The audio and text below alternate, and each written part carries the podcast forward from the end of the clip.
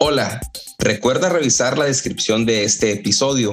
Encontrarás ahí ligas importantísimas que te llevarán a masterclass y cursos gratis de la Sociedad Whisky Academy, el perfil del invitado y la tienda de whisky en español, además de nuestro perfil de Instagram.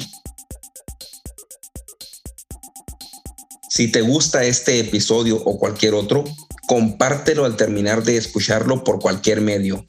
Envíalo por WhatsApp a un amigo, Facebook, por donde quieras. Si nos escuchas en Apple Podcast o tu plataforma te permite calificar este podcast o episodio, te pedimos nos des cinco estrellas y nos dejes algún comentario. Recuerda que si compartes, comentas y calificas, nos ayudas a que este podcast sea descubierto por más personas apasionadas al whisky como tú y yo. Está contando un poco eh, cómo eh, quiero eh, ordenar el tema, el tema que quiero que, del que vengo a hablar hoy día. y parte de lo que voy a hacer también va a ser hablar de alguna de estas de estas botellas que tengo acá, no solo de la destilería, sino que además voy a tratar de hacer eh, menciona algunas notas, algo sencillo, digamos, porque, porque al final no nos van a yo estar que tenías un arsenal ahí de botellas en Instagram, me etiquetaste. tengo, tengo un arsenal, tengo un arsenal eh, de, varias botellas acá, así que va a estar interesante el, tema de conversación. De hecho, pues, voy, voy, voy, a ir sirviéndome algo mientras, mientras tanto. ¿Qué onda, George? ¿Arrancas? ¿Arranco? Pues, Échale, mi querido. Ah, somos, somos bourboneros, un par de idiotas con mucha sed de tomar bourbon. Para las personas que no me conocen, me llamo Daniel Navarro, me pueden decir Dani. Estábamos en nuestros primeros pasos, cuando empezábamos a comprar nuestras primeras botellas, que no conocíamos mucho incluso las diferencias soy Roberto Ledesma de Argentina, soy parte de Crónicas y tengo para ustedes la pregunta a los invitados. ¿Qué personaje andaba siempre encerrado con dos pistolas? mi nombre es Álvaro Pino, eh, yo vivo acá en Santiago de Chile. Cuando el whisky escocés el próximo año, eh, digamos, destilerías con licencia, el próximo año cumple 200 años, 1823. Mi nombre es Manuel Otero soy de Puerto Rico, la isla del encanto. Y por aquí. Eh, José Otero, de aquí de Puerto Rico también. Pues entonces se llevaba su, su botellita y ahí entonces se lo brindaba a la gente y ellos ahí les gustó tanto y tanto que después lo comercializaron. Hola, soy Miguel Cobos de México, parte de Crónicas, y en cada episodio tengo un dato curioso para todos ustedes. ¿Sabías que la primera destilería en Ayla en usar barriles ex bourbon fue un placer, Jorge. Gracias a ti, Naú, por, por invitarme. ¿Cómo de algo que se produce básicamente de tres componentes, que es cebada, agua y levadura, surja una gama tan amplia? Eh, mi nombre es Ariel, yo soy eh, acá de, Argentina, provincia de Buenos Aires. El líquido en el barril para alterar su sabor. Esa práctica solo se hizo masiva en la elaboración de whisky a principios del siglo XIX Whisky Escuchas, ¿están listos para la pregunta del episodio? Oye, no, te quiero dar primero la bienvenida a Crónicas de Whisky. Y para explicar un poquito de qué se va a tratar esto de eh, Crónicas, eh, es, un, pues un nuevo podcast eh, que en cada episodio se va a contar, se va a narrar por parte de un invitado. O sea, aquí el, el, invitado será el protagonista del, del episodio y pues en cada episodio el invitado traerá a la mesa una anécdota, una historia, narración. En resumen, un tema único y de libre elección. Para los que no me conocen, pues mi nombre es Naum y pues me da mucho gusto tenerte aquí como protagonista de Crónicas, Álvaro Pino, mejor conocido como Whisky Chile. Y pues, ¿por qué no te presentas? Y ya seguido de eso ya nos platicas qué tema traes a la mesa a Crónicas. Perfecto, muchísimas gracias, Nauma. En primer lugar, agradecerte la invitación a este eh, podcast. Eh, Súper interesante lo que vienes haciendo ya hace un rato con, Whisky en Español. Feliz de participar en, eh, en esta nueva incursión que estás haciendo, esta nueva, digamos, forma de, de, hablar de whisky, de algo que nos apasiona. Eh, como bien dijiste, mi nombre es Álvaro Pino. Eh, yo vivo acá en Santiago de Chile. Eh, en Instagram me pueden encontrar como arroba whisky chile. Ahí es donde trato de compartir gran parte de lo que me gusta, sobre todo en el mundo del whisky. llevo ya algunos años eh, digamos, compartiéndolo en, el Instagram, así que hay hartas publicaciones, hay reviews, hay, hay, en algún momento me pongo eh, medio geek y latero, como decimos acá en Chile, me pongo a hacer comparaciones, hago torneos, cosas que, que, en el fondo a mí me, eh, me gusta, digamos, hacer para encontrar los sabores y las notas que realmente me gustan. Así que, en resumen, eso, obviamente esto para mí es un, es un hobby, es una afición, yo no soy un experto, tengo muchas ganas de estudiar más sobre el tema eh, no tengo tiempo, la verdad. He, hecho algunos estudios informales en la Edinburgh Whisky Academy y otras cosas, pero, eh, pero ya va a llegar el momento en que tenga más espacio y pueda dedicar un tiempo, un par de meses, incluso algún viaje a Escocia, ojalá, a estudiar más porque me apasiona el tema.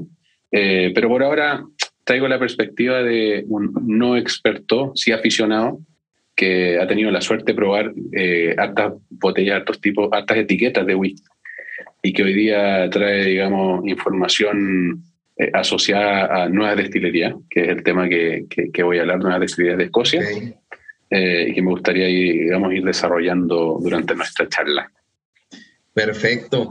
La verdad es que eres una de las personas a las que he visto que, porque Instagram, pues es de la página de comunicación que tenemos ahí, vemos las publicaciones, y sí he visto algunas eh, etiquetas que no son del todo conocidas y que sí son, eh, que tú pretendes mucho el estarlas sacando, publicando, haciendo reseñas.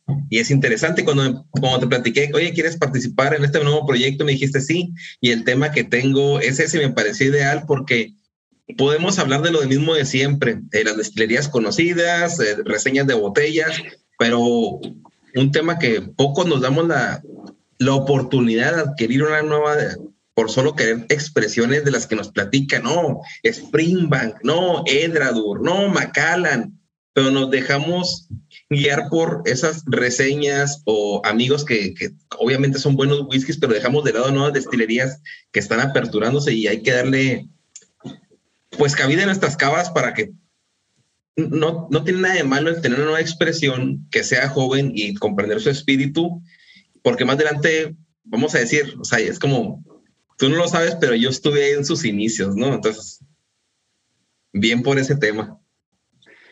Claro, de hecho, eh, una de las cosas que me, pasaba cuando empecé a preparar el tema eh, de las nuevas destilerías de Escocia eh, fue pensar que qué puedo contar de novedoso respecto a whisky escocés, cuando el whisky escocés el próximo año, digamos, destilerías con licencia, el próximo año cumple 200 años, en 1823, tú sabes que ahí empezaron a licenciar, el próximo año va a cumplir 200 años desde ese momento.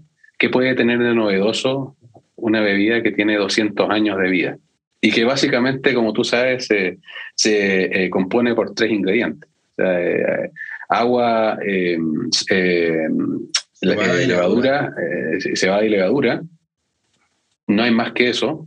Entonces, ¿qué, puede haber de novedoso? Bueno, tipos de levadura, eh, distintos eh, tipos de cebada que se utilizan, el agua, dependiendo del origen que tenga, si digamos eh, es agua más mineral, pero más allá de eso no hay mucha novedad. Entonces, lo que yo quería traer un poco es qué es lo que han venido haciendo las destilerías que han ido abriendo en el último tiempo, distinto quizás a las destilerías históricas, tradicionales, Macallan, Glenlivet, Glenfiddich, eh, que, es lo que incluso algunas tradicionales de Ayla, que son, digamos, eh, eh, eh, muy alabadas por, por, gran parte de los aficionados, pero, pero la realidad es que hoy en día, digamos, no traen nada muy novedoso, más allá de alguna edición especial terminada en alguna barrica exótica.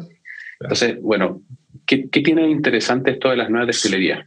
Y lo primero que me pasó, revisando, digamos, eh, todo este concepto de las nuevas destilerías, es que eh, yo considero que, a ver, ¿qué considero una nueva destilería en, primer lugar? Para mí una nueva destilería eh, es una destilería, por ejemplo, que en los últimos dos, llevamos tres años, porque hay un año ahí entre medio que no vale, el 2020, estuvimos todos encerrados, pero que los últimos dos, tres años sacaron eh, su primer eh, release. Para mí eso es una, una, nueva destilería.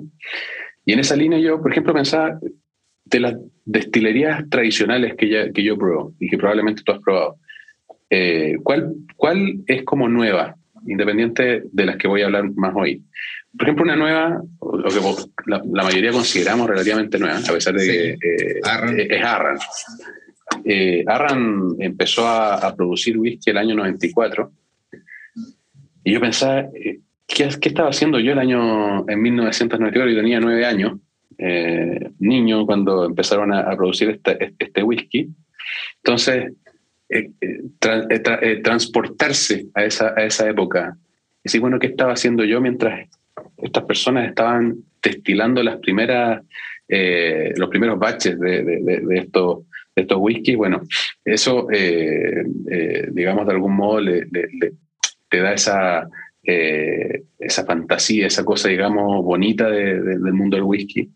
y de ahí empecé a trasladarme, dije ya, me, me, fui a Arran y empecé a trasladarme, dije, ¿qué ha pasado desde entonces?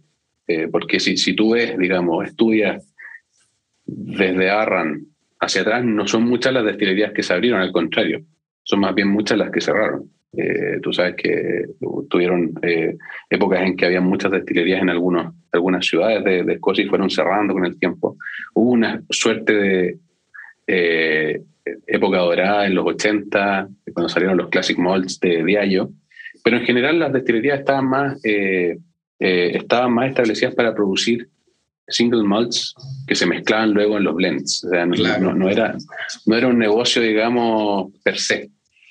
Eh, creo que Arran, eh, para mí, sobre todo porque es una de, los, de las destilerías que más me gusta, eh, como que cambia un poco eso. al principio, no, digamos, los primeros baches yo he leído que no eran muy buenos, no hay muchas muy buenas opiniones.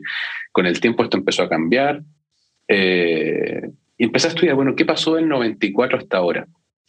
Hasta estas nuevas destilerías que te hablo yo que hace tres años más o menos vienen sacando whisky. Y no es mucho, la verdad. O sea, estuve indagando y, por ejemplo, ¿qué, pasó? Eh, eh, el año 2000 eh, abrió Glengai, que digamos es la que hoy en día hace Kilkerran. Este es uno de los, digamos, de la destilería más es la, es la, última de Campbellton que, que, abrió, no hay otra, es la, más, es la más nueva. Es la última de Campbellton. Lo, lo que sí, quizás no es la, eh, no es la más, digamos, no es la más nueva, porque, porque ahí te voy a, pues. sí, sí, te voy a comentar algo más adelante, pero no es la más nueva, pero sí es la última. Eh, entre medio, creo que el año 96-97, no recuerdo bien la fecha, eh, abrió Arbeck, porque estuvo un periodo cerrado. No sé si tú sabes que Arbeck venía con la producción a, la baja, lo compró Glenmorangie, que a su vez, digamos, fue adquirido por el grupo de Louis Vuitton y Moet Genesis y entre medio abrió Arbeck y se transformó en lo que es hoy. No es lo mismo que digamos que venía del 97 hacia atrás, lo que es hoy. Eh, y todas esas botellas de ese, de ese, periodo son las tan deseadas y coleccionables y bueno, los primeros releases. Eh, entre medio creo que Bruichladdich también estuvo cerrado un tiempo. Eh, lo, lo, lo, adquirió este, un grupo y, y, también por ahí por los años 90 se cerró y se abrió el 2000, 2002 creo que fue. Entonces no pasó mucho hasta que, por ejemplo, apareció, aparecieron estos señores de, de Kilhoman. claro. claro. El año 2007, eh, que abren una destilería en Isla y, y, le dan, digamos, un frescor a una industria que, que venía, insisto yo, muy tradicional, más en cierres que en apertura, algunas eh, destilerías eh, fueron, eh, digamos, haciendo reaperturas porque se dieron cuenta que la gente empezó a, digamos, a, tener más interés en, el single malt. Y Kilhoman, por acá tengo otra, y nos, me salto ya varios años, creo que fue el 2013 que abre Wolford. Wolford. En, 2013. en las Tierras Altas, 2013. Highlands. En las tierras Aurora Beering, creo que se llama el, ¿El dueño? el grupo, sí. Creo, ¿El grupo? creo. Mira, No, no, no, quiero acordarme. Está perfecto. Eh, abre que tiene un estilo bien Highland, la ¿verdad? Este, este en particular, eh, yo tengo acá el Langskip, que no viene a fuerza de barril, pero, pero está muy cerca, creo que tiene, que viene a 50, 50 o 50, 58%. Es casi un cash strength, muy buena calidad, buen whisky. Eh, entre medio abrió eh, o reabrió eh, eh, Ailsa Bay, que viene siendo un grupo más grande, eh, que es el grupo de White and Mackay. Abrió una muy chiquitita que está en Lowlands, que yo todavía no he tenido la suerte de probarlo, pero, pero en la subasta los precios están disparados, que se llama Mill, que es, eh, es una destilería de granja. O sea, ellos hacen todo en su destilería, lo venían, lo venían haciendo ilegalmente durante mucho tiempo, pero el 2005, el 2005 si no me equivoco, eh, Claro. consiguen la licencia y empiezan a sacar estos releases que sacan en invierno y en verano. Y yo no lo he probado, lamentablemente, porque es muy caro. O sea, yo, yo he visto, eh, cuando salen, se venden muy rápido porque son ba- batches muy pequeños, es una destilería eh, chiquitita. Y cuando llegan a la subasta, 200, 300 libras, eh, botellas que eh, precio retail son 60. Sí, Entonces, esto, esto es debido a, a su poca producción, me imagino, ¿no? Es lo difícil de conseguir, más, más allá de que... es una, es una combinación de tres factores, creo yo. Eh, eh, baja producción, eh, buena calidad, porque la, la calidad también juega un rol, y exceso de aficionados, porque hay que reconocer que desde el 2020 hacia acá, cuando vino la pandemia, subió el consumo, digamos, de whisky, sobre todo de single malt, de una manera explosiva. Eh, y eso sería, o sea, eh, aquí, digamos, resumí qué es lo que pasó entre el 94 y el 2014 aproximadamente. Eh, fueron 20 años en que no pasó mucho en la industria. Pasaron muchas cosas, salieron grandes ediciones, pero en cuanto a nuevas destilerías, innovación, pasó poco en la industria del, del whisky escocés. Eh, ¿Qué pasa desde ese momento? Eh, que, que es donde yo quiero eh, enfocarme. Bueno, puedo enumerar, voy a tener que leerlas así porque son muchas. Oye, Pero antes de, antes de que inicies de entrar al tema ya con todo, tengo una pregunta para ti y tengo una enviada especial, nuestro amigo Roberto Ledesma desde, la, desde Argentina. Eh, él forma parte de este podcast y a los invitados les va a lanzar preguntas para medir el conocimiento. Tiene preguntas de élite, Roberto. Entonces, vamos a ver qué nos trae Roberto. Qué susto, qué susto. No, no te preocupes. Eh, ya sabe quién eres, le dije, va a ser Álvaro el invitado. Dijo, uff, tengo algo especial. Bueno, yo siempre lo imito porque es argentino y trato de hacer el, el- el acento argentino. Pero bueno, vamos a ver qué nos tiene Roberto. Hola amigos de Whisky en Español y Chronicask. Les habla Roberto Ledema desde Argentina. Les traigo una nueva pregunta para jugar con el invitado y con los oyentes. Jack Daniels es el Bourbon que no quería ser Bourbon y decidió diferenciarse de sus pares cambiando su denominación a Tennessee Whiskey o Tennessee Whiskey. La pregunta es, ¿cuál es el proceso que lo diferencia del resto de los? Ahí está. ¿Qué te parece la pregunta de nuestro ro- amigo Roberto? Buena pregunta, buena pregunta. Sobre todo porque mm, no es de una destilería nueva, tampoco es de Escocia, eh, pero sí habla de un proceso de innovación o algo novedoso que, digamos, eh, eh, empezaron a hacer en, en un condado en particular de Tennessee.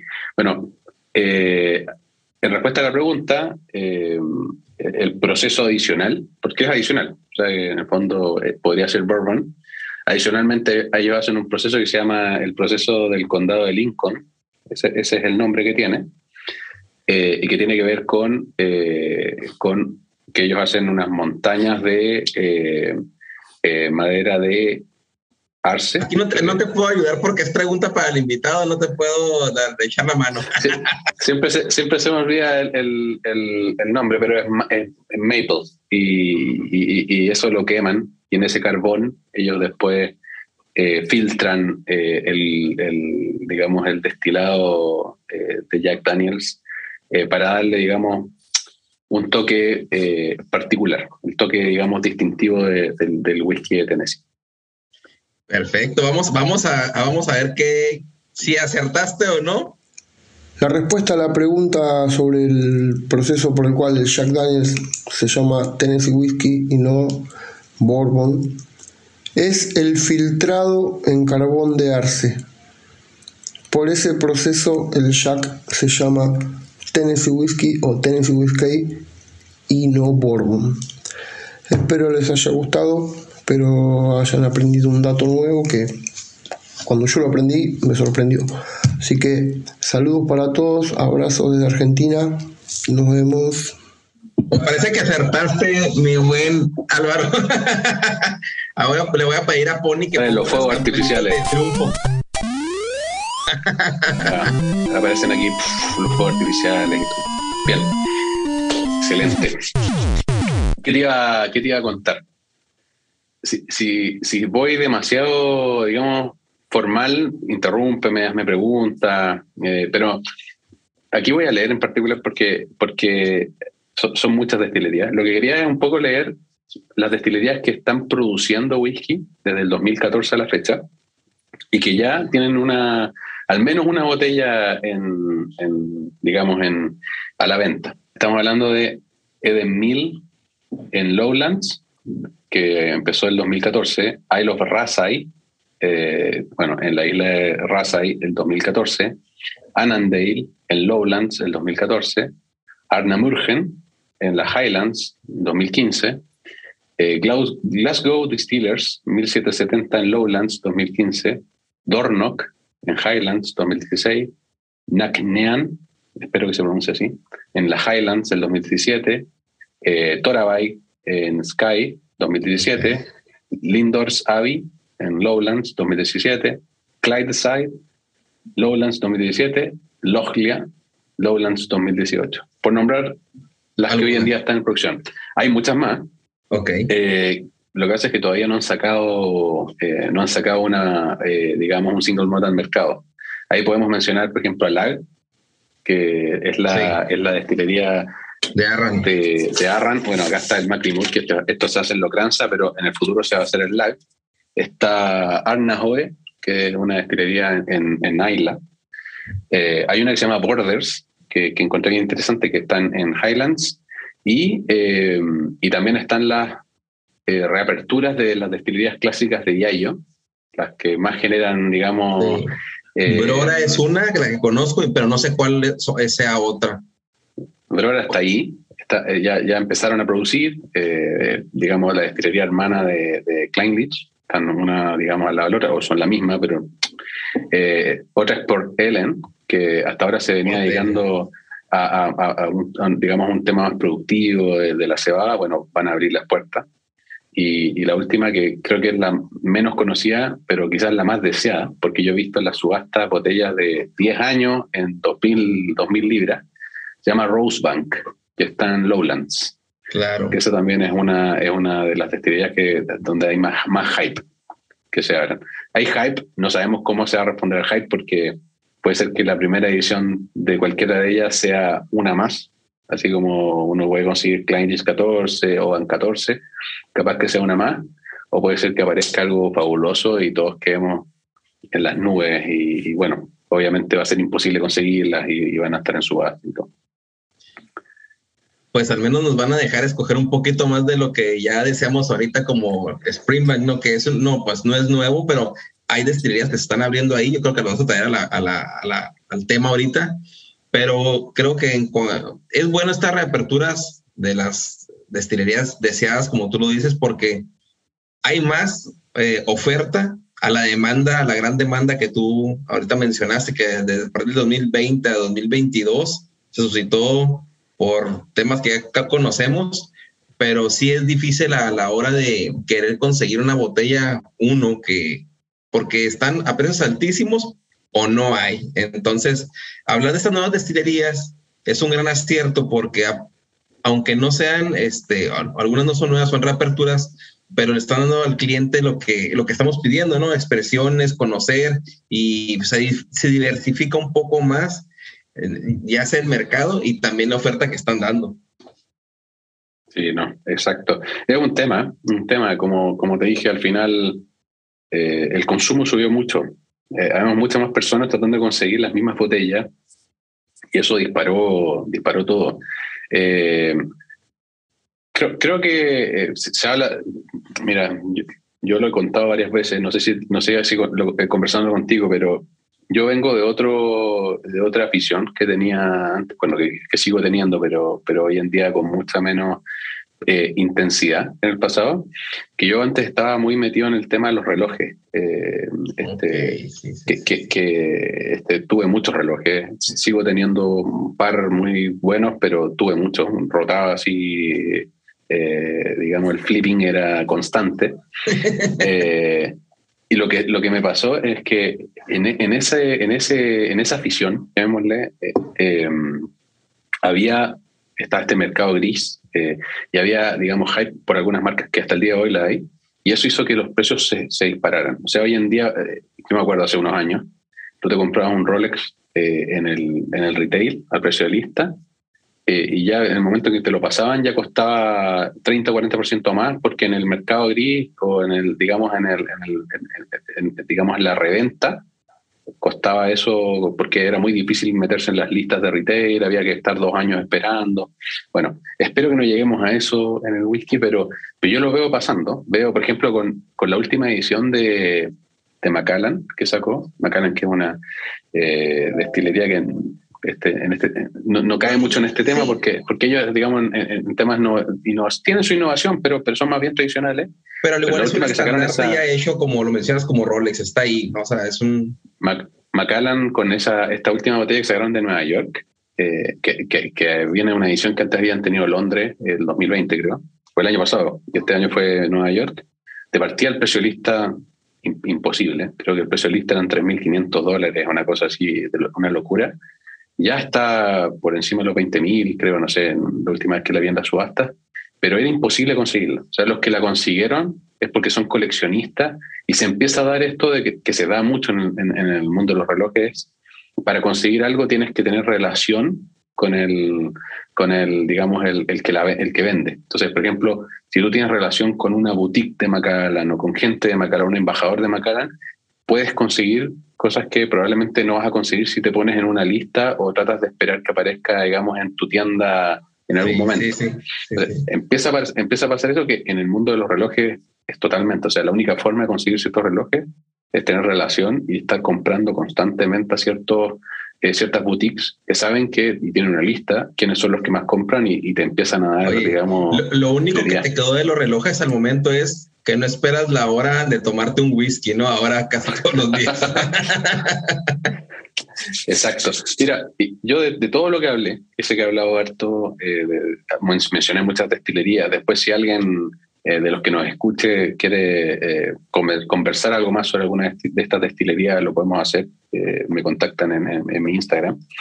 Yo quería enfocarme particularmente en tres, en tres, porque son de, esta, de todas las que te mencioné, son las tres que más he explorado y, y, que a mi parecer, y no solo a mi parecer, sino que si tú buscas en los foros, eh, ves a los youtubers, etcétera, te, te, vas a dar cuenta que son las más apreciadas. Eh, hasta en Whisky Base son las que tienen los puntajes más altos, eh, porque han venido sacando ediciones los últimos dos años de manera consistente. Algunas ya desde el 2020, otras partieron en el, 2020, el 2019.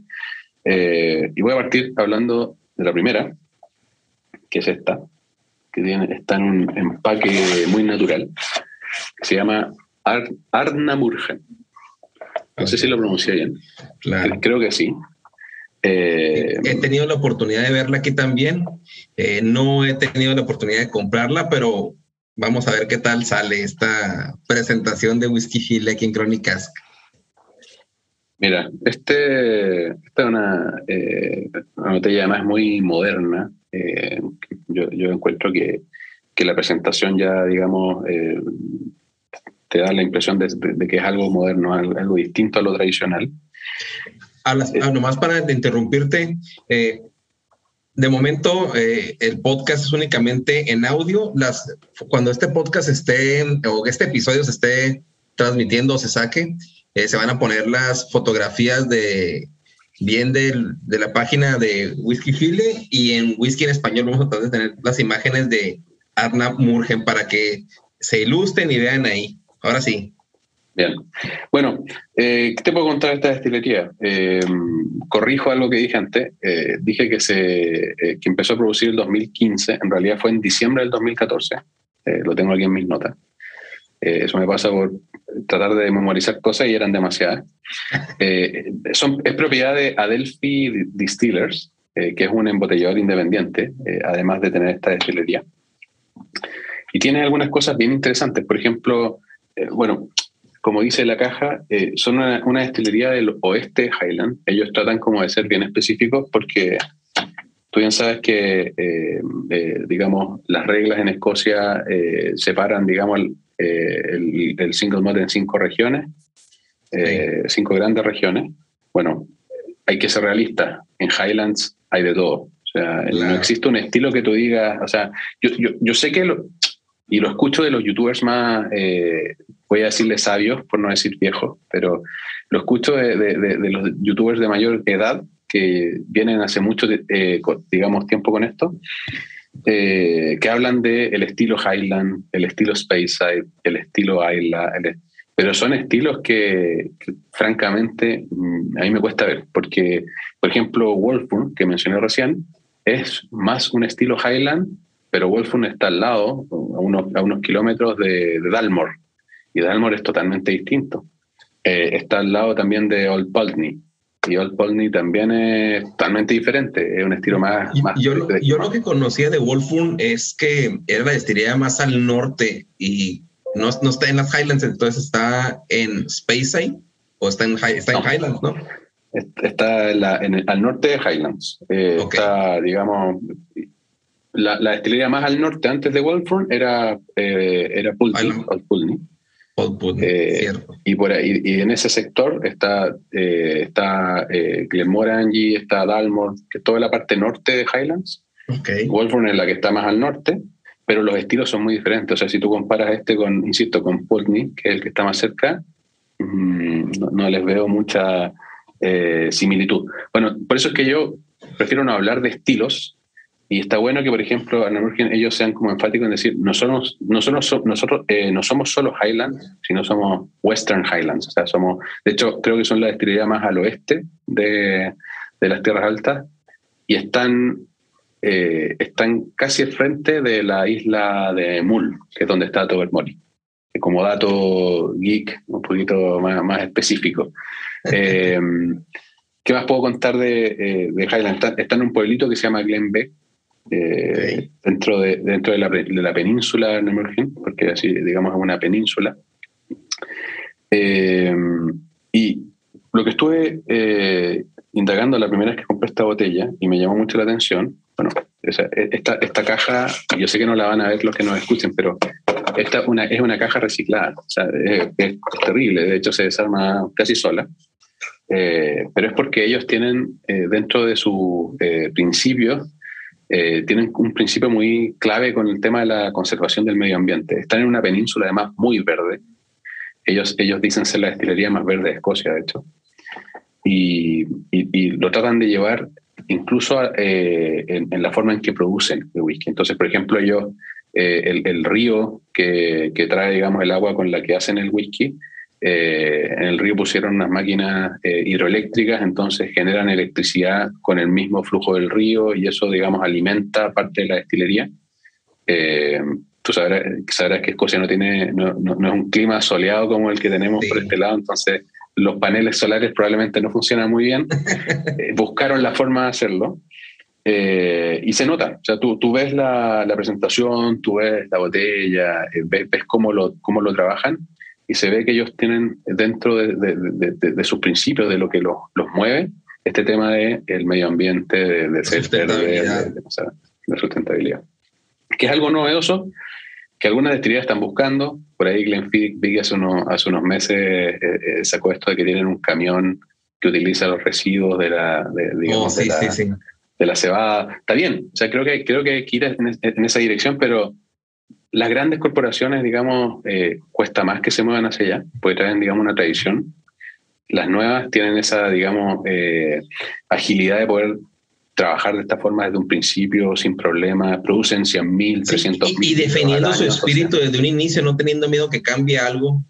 Eh, el, el, espíritu, platicábamos ah, hace el día de, bueno, el día del sábado, este episodio no va a salir pronto, pronto a esta fecha, pero platicaban sobre los uh, worm tubes y cómo cambió el espíritu por únicamente pues ahorrar. Eh, finalmente era moverse a lo a la nueva tecnología para sí, pero finalmente, por ejemplo, el, ahí el este José creo que dio el, tema que es un embajador de Diallo que decía que, que tuvieron que, por Dalwini pone el ejemplo, que tuvieron que volver porque cambió el espíritu. Restó, ahora viendo, carácter, sí. Exacto. Ahora viendo, como tú dices que las nuevas destilerías eh, pueden iniciar desde el inicio con cosas de sustentabilidad, con, pues bueno, a lo mejor no sabemos qué paulatinamente va a cambiar el espíritu, pero las, como lo mencionas tú, es más difícil para las viejas destilerías cambiar todo su espectro porque ya tienen pues el producto definido y el, el, reinvertir en algo por solo ser verde, pues no siempre es lo más conveniente económicamente, pero si lo haces desde el inicio, pues ya te queda. Sí.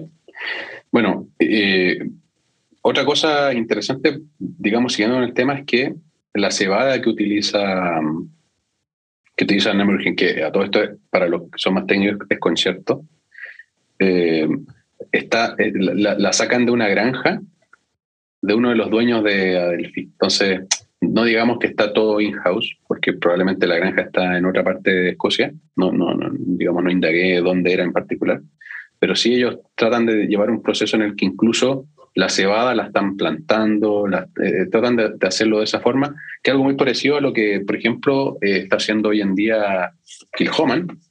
Eh, lo que sea Kilhoman, porque al final hay que reconocer que esto es un negocio. algunos lo quieren llevar de una manera más sustentable, más verde, más enfocado en la gente que en, en la rentabilidad pero es un negocio al fin y al cabo, hay que pagar sueldos, hay que pagar costos operativos. Y bueno, Kilhoman tuvo que sacar un par de ediciones rápido eh, con cebadas que compró en Escocia, mientras en paralelo sembraban y hacían todo esto que hoy en día, eh, digamos, están sacando la mayor parte de los single cast con su propia cebada y creo que uno de sus objetivos es hacerlo así con, todas sus con todas sus ediciones. Eh, ¿Qué más te puedo decir? en las ediciones desde el año 2020, que sale el primer release de Arno Emergen, la mayor parte de las ediciones que vienen sacando son combinación de barricas eh, ex bourbon eh, de, Kentucky y eh, ex cherry eh, oloroso y PX. que además hacen un juego ellos entre unpeated y peated.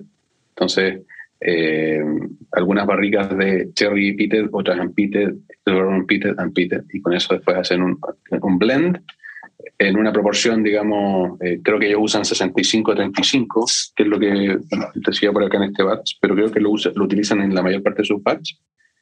Eh, me quiero adelantar, no, sé si tengas el dato, no me quiero adelantar, pero si sabes por qué los, dígitos y todo eso, si lo traes, este, si no te complemento, ¿no? Sobre los dígitos, unos, unos, dígitos. Eh, ¿Esto? Sí. Ah, claro, esto solo el, el batch el batch que ellos van sacando, ellos lo, lo separan por, por año. Por ejemplo, este, eh, partiendo de atrás hacia adelante, el 3 es porque es el tercer batch del año. El 421 es porque salió en abril del 2021 y el AD es porque es Anna American Distillery. Eh, tienen otro, otra, otras siglas para los single casks, casks sobre todo. Mira, acá tengo este que es el, uno de los últimos que sacaron, que es, este es un cask strength. Este tiene una sigla que dice AD0222 y este no tiene un batch en particular porque es probablemente el batch de Cask Strength que van a sacar en el año 2022. Eh, si no, me imagino que lo, lo indicarían. Entonces ellos indicaron, o, a lo más, si sacan otro, va a tener otra fecha. Eh, pero eso significa la sigla. Sí, ah, yo, yo lo decía porque estuve en un, eh, en un live de, con Andrés de Whisky Malt Colombia y estuvo con el embajador de Ardamur, Ardamurhan Y él platicaba, el, embajador, no sé si estoy también ahí, tú, platicaba que eh, estuvieron sacando, porque es muy vistoso eso del AD y luego los datos, eh, se ve muy particular, se ve muy bonito. Entonces el embajador, no recuerdo el nombre, una disculpa si también nos está escuchando, dice que estuvieron sacando lotes de prueba y estuvieron numerándolos de esa manera y que ya lograron el balance perfecto entre ahumado, o sea, ya, tienen su lote y van a dejar de producir las series y ya van a lanzar su edición. Mm. Eh, que se va a quedar. va a ser buenísima. Buenísima, eso no lo sabía, pero súper buen dato porque, eh, a ver, estas siglas para los que son para los que somos más geek nos sirven porque de algún modo podemos saber cuál eh, del lote que sacaron, digamos, en el año, cuál es particularmente el que más nos gustó. pero, pero tiene sentido que le pongan un nombre y no el lote porque es, es confuso. La primera vez que yo lo compré también no sabía si era bueno o malo el 04.21 2.03. Eh, sería bueno que tengan, digamos, eh, una, una, este, uno que sea, digamos, eh, más fácil, más fácil de entender. Y luego ya al final volvió con, dijo, dijo eso y luego pues vino con la con la vieja confiable. Así que si tienen alguna edición, consérvela porque va a ser coleccionable, nunca más va a haber uno igual y yo, oh, pero bueno, puede ser parte, parte de la, de la, historia porque puedes tener esa botella que ya nunca más se va a dar, que es cierto, pero al decir que ya lograron ellos llegar al, al producto que deseaban a partir de todos los lotes que los lanzaron, como el que tú tienes y como yo he visto algunos, algunos que están aquí tienen los dígitos, pero si ya lograron su carácter, desde 2014, pues ya tenemos... Eh, 2014, 6, 7, 8 años a la fecha. Eh, ya, pues ya, ya es ocho años de sacar los lotes, ya vamos a tener una expresión final, según dicen, que no creo que sea la final, sino también va a haber variantes, pero yo creo que al tener su espíritu y al que quieren, al que quieren lanzar como producto, pues, pues felicidades primero que nada y, a ver qué viene. ojo que eh, solo, solo una, este, una corrección ahí, más que corrección es complementar. Eh, esta es una de las cosas que a mí me pareció interesante es que ellos eh, no sacaron su primer batch a los tres años. Creo, que hay un release inaugural porque es lo tradicional allá que cuando cumple tres años y un día hay que sacar algo al mercado para mostrar, digamos, lo que tienen. Pero ellos estos lotes los han estado sacando eh, más o menos de cinco años. Esa es como la edad que tienen. no está informada, digamos, en la etiqueta porque ellos mezclan, naturalmente, probablemente hay algunos de más de 5 y otros de menos de 5, lo mismo que Kilhoman, pero este batch en particular, de hecho lo estuve buscando, eh, lo debo haber puesto en Instagram en algún momento, me acuerdo que este batch era solo 5 y 6 años. Entonces, eh, eso igual es interesante porque las destilerías nuevas, uno de los... Eh, uno de los problemas que tienen es que al ser nuevas, naturalmente, y tienen que vender, están sacando ediciones muy jóvenes. Después voy a hablar un poco sobre ese tema que me parece interesante. Eh, a, oye, a lo cual dijo, recuerdo Andrés, eh, si nos estás escuchando también, dijo que, recuerdo que era el Cast Train que probó, dijo, se me hizo mucho mejor. Bueno, me gustó más que Arran 18. Eh, entonces, o Springbank 18, estoy diciendo por mentiras, pero sí citó una de las dos. Entonces yo dije, no, o sea, sí ha de ser un, un, espíritu muy, muy, muy completo, a pesar de ser joven, como dices tú, pero si le está gustando más, pues no necesariamente tiene que ser en el perfil de Sherry o cualquier otro, sino que simplemente el espíritu es un gran espíritu que no se, pues no se deja doblegar por, muchas veces decimos nosotros, no, pues es un espíritu alcohólico, eh, eh, pero si eso, yo no he tenido la oportunidad de probarlo, pero si tú lo tienes ahí, yo vi la reseña que hiciste y, fue muy buena, y si tienes ya dos botellas es porque algo tiene ahí, entonces es un espíritu bien, bien, bien bueno. Este fue mi, mi, whisky sorpresa del 2021. Mira, algo que tocaste, un punto que tocaste ahí fundamental y que bueno que a Andrés le haya gustado. Mira, yo ahora lo estoy probando. Es muy rico. Es salino, eh, tiene un ahumado muy ligero, pero que complementa. Las barricas están muy bien, la mezcla que hicieron es muy buena. Pero eh, en el fondo, en el fondo, en el fondo, con agüita pasa, pero en el fondo tiene una, una, una, una notecilla, llamémosle, como de, como de papel, eh, como de, algunos le mencionan una nota un poco metálica, bueno, está, es joven, o sea, es imposible negarlo, pero, pero es muy sutil y probablemente si lo pruebas eh, sin, este, eh, digamos, catarlo, sin hacerlo a mucho eh, en mucho detalle, no la vas a sentir. Yo la siento, pero, pero es muy sutil, insisto. Y ¿por qué te decía que es interesante? Porque una de, de las cosas que a mí me parece, lo tenía para más adelante, pero lo voy a mencionar ahora, que hacen muy bien las destilerías jóvenes, es lo que yo le llamo el, esto es totalmente mío, eh, no, pero yo le llamé el plan Swan. ¿Por qué le llamé el plan Swan?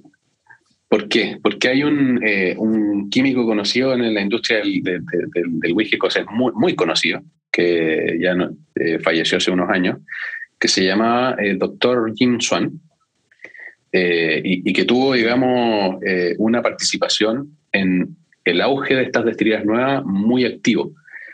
Eh, él participó en Amrut, él participó, eh, fue consultor con Kavalan, fue consultor con Penderin. Iba a decir Kavalan porque sí lo recordaba como uno de los, de los mentores de Kavalan. Fue, fue consultor con Kilhoman, él los ayudó en un principio, entre varias, Clydeside, eh, varias, Annandale, varias más.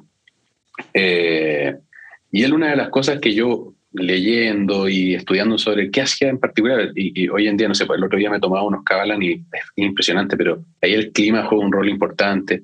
Pero él, uno de los sesgos que le quitó a la industria eh, y que, digamos, ayudó mucho a las estrellas nuevas es esto de que la edad implica calidad. Eh, él llega y cuando empieza a asesorar a Amrut, Kavalan, Kilhoman, Penderin, lo primero que hace es, bueno, vamos a hacer un trabajo para que un whisky a los tres años sea tomable sea tomable bueno, no sea tomable que pase, digamos, con Coca-Cola como un Johnny, Johnny rojo, sino que sea tomable de una calidad importante. Y lo que yo de algún modo resumí, porque insisto, esto es totalmente una, digamos, el plan Swan es mío, esto no existe. Pero yo lo que, lo que, yo, lo que yo creo que, que él logró, digamos, para que la edad no haga el whisky, es que, eh, en primer lugar, eh, la materia prima es fundamental. Eh, eh, la mayor parte de estas destilerías, la cebada que consiguen es una cebada de buena calidad, que genera, digamos, una cantidad de alcohol importante. las levaduras que utilizan son, son muy buenas. Después, el, segundo paso que yo, he visto que se repiten todas estas, sobre todo las, que, las tres que, ya mencionaron y ya voy a mencionar las otras dos, es una fermentación larga.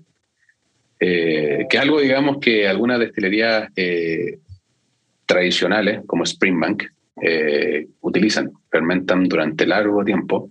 Cuando digo largo, estoy hablando de 3 a 5 días. Por ejemplo, Arnamurgen, ellos están fermentando eh, entre 72 y 120 horas, que, es alto.